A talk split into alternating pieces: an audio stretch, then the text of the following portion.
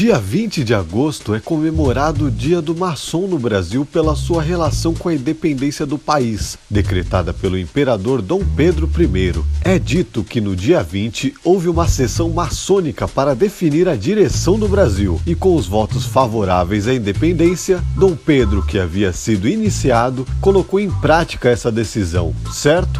Errado. Fala pessoal, beleza? Bem-vindos ao canal Mesopotâmia e hoje eu vou falar sobre o Dia do Maçom, como o dia 20 foi um engano sobre a independência do país. Mas antes, não se esqueça de se inscrever no canal, dar um like no vídeo e ativar as notificações para receber vídeos novos toda semana. Todo dia 20 de agosto vemos muitas comemorações sobre o Dia do Maçom no Brasil. E como uma data simbólica ficou definida, aproveitamos para fazer essas homenagens. O real motivo dessa data estar errada é um pouco complexo, mas vamos entendendo devagar.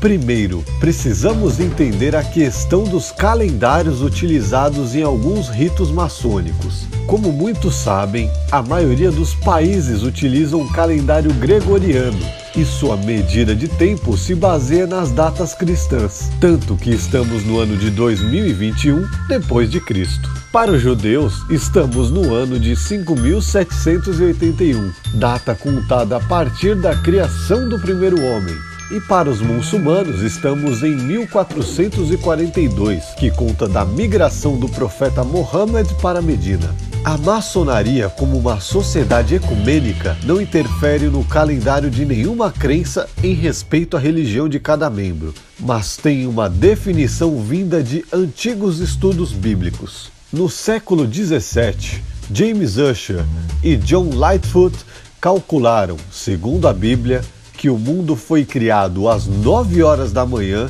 de 23 de outubro em 4004 a.C.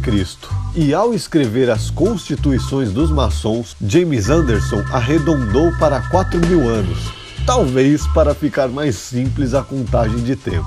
Não é somente o ano que temos como uma contagem específica, mas o calendário gregoriano com os 12 meses, começando em janeiro também não é padronizado para todas as culturas. Nas épocas em que as contagens do ano se baseavam nas estações por causa das colheitas, era comum o ano iniciar no equinócio da primavera, ou seja, período onde os frutos e as flores estão começando a crescer. Como nos países onde havia essa cultura a primavera começava em março, esse era definido como o mês 1. Se você parar para pensar, isso ficou marcado em nossa contagem, já que os meses 9, 10, 11 e 12 são na verdade 7, setembro, outubro, novembro e dezembro. Bom, voltando agora para a história do Brasil.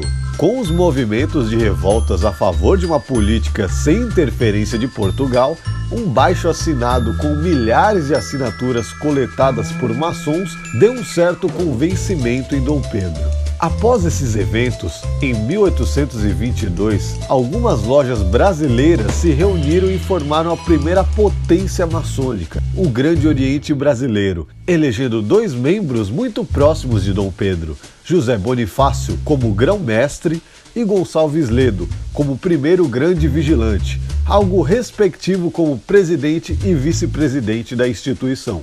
Como Bonifácio tinha muitos compromissos governamentais, ele frequentemente era substituído por Gonçalves Ledo na presidência das sessões. Evento esses que tratava de diversos assuntos, até alguns hoje não permitidos em loja, como discussões políticas. Ponto importante: Bonifácio era uma figura que defendia um regime monárquico, enquanto Ledo era mais republicano, tinha ideias liberais e defendia a emancipação do país acima de tudo. Com Ledo presidindo a maioria das sessões, facilitava unir mais força para colocar em prática suas decisões. Apesar de tudo, Dom Pedro sabia que no auge dos seus vinte e poucos anos ia ter moral ser o imperador do país sem precisar obedecer às ordens do seu pai. Essa certeza se intensificou depois que ele resolveu ser iniciado na loja Comércio e Artes, uma das que ajudou a fundar o Grande Oriente. Reza a lenda que a maioria dos maçons conhecem que uma das sessões que Gonçalves Ledo presidiu Especificamente no dia 20 de agosto, foi decidido que o Brasil deveria se tornar independente. Após essa decisão, foi comunicado a Dom Pedro que algumas semanas depois oficializou a independência no dia 7 de setembro.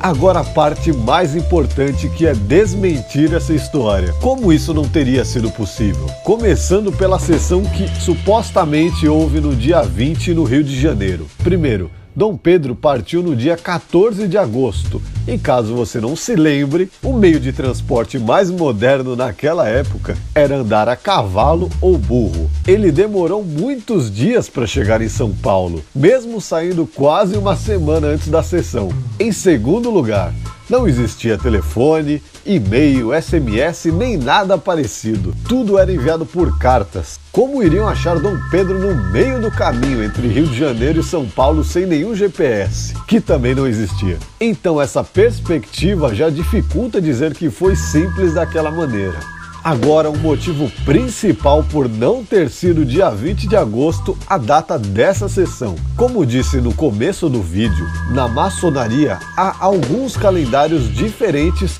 e pode variar de rito para rito. Como alguns sabem, o rito praticado pelos dirigentes dessa potência era o Adoniramita, um rito que adota nomes heróicos em seus membros ao iniciar, e Dom Pedro era chamado de Guatimozin. Esse rito seguia aquele calendário baseado no equinócio. Mesmo com a mudança de rito que eles fizeram posteriormente, o calendário se manteve. O registro da sessão que diz ter sido a decisão para a independência data do vigésimo dia do sexto mês. Lembrem-se, nesse calendário o ano começa no equinócio, ou seja, final de março. A convocação da Assembleia que definiu os dirigentes na criação da potência data do 28º dia do terceiro mês. Essa data é a data de fundação do Grande Oriente Brasileiro, hoje conhecido como Grande Oriente do Brasil que comemora seu aniversário em 17 de junho do calendário gregoriano.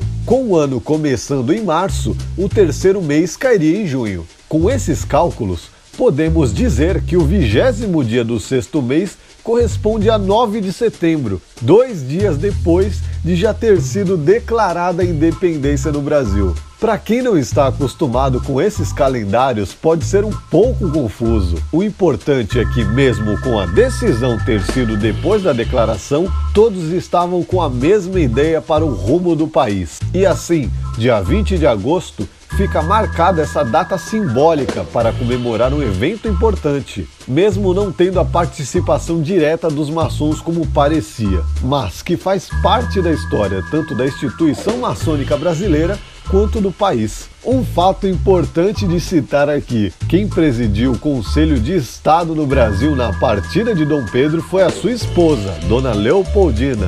Ela que recebeu as decisões dos deputados portugueses querendo tornar o Brasil uma colônia novamente e aconselhou o rompimento com Portugal. E assim como entrar para a maçonaria, se o cônjuge não permitir, não há lei maçônica que mude essa decisão. Então, vendo por esse lado, apesar de todo o trabalho que a maçonaria teve na questão política do país, quem deu o pontapé para Dom Pedro decretar a independência foi a sua esposa. E você, tem uma versão diferente dessa história? Conhece mais alguma outra data brasileira importante que a maçonaria tem participação? Conta pra gente aí nos comentários. Não se esqueça de compartilhar o vídeo e levar o conhecimento a todos. Acompanhe a gente nas outras redes. Até a próxima, um abraço!